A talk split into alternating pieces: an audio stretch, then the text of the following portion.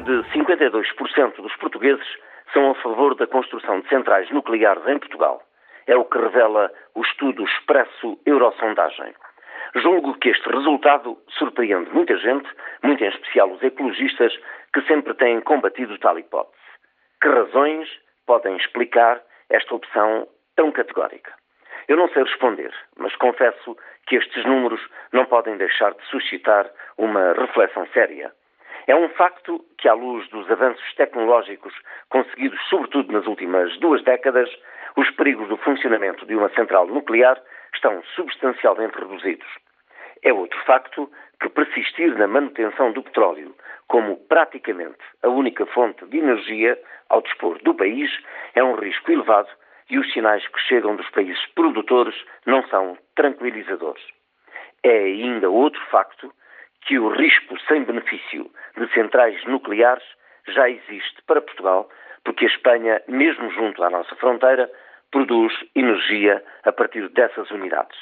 Assim sendo, faz sentido que os portugueses pensem assim, mas sobretudo justifica-se que se estude sem preconceitos a hipótese nuclear em Portugal. Há 30 anos podia ser temerária a solução. Hoje vale a pena ponderar bem até que ponto as coisas evoluíram nesse domínio. Até por uma questão de inteligência. Os partidos da direita portuguesa passam neste momento por uma fase complicada. O PSD convocou um congresso para alterar os estatutos de molde a que o líder do partido seja eleito por escolha direta dos militantes.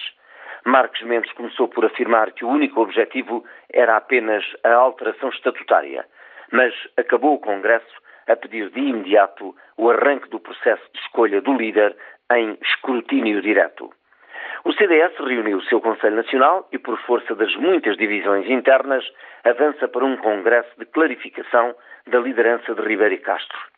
A urgência de Marcos Mendes e Ribeiro e Castro explica-se pela necessidade de confrontar os eventuais candidatos a ocuparem os seus lugares, a disputarem já a liderança e não em 2007 e 2008.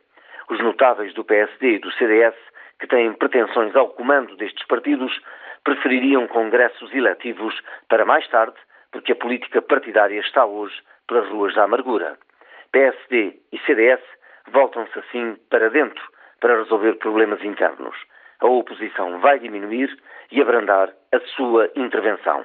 É inevitável.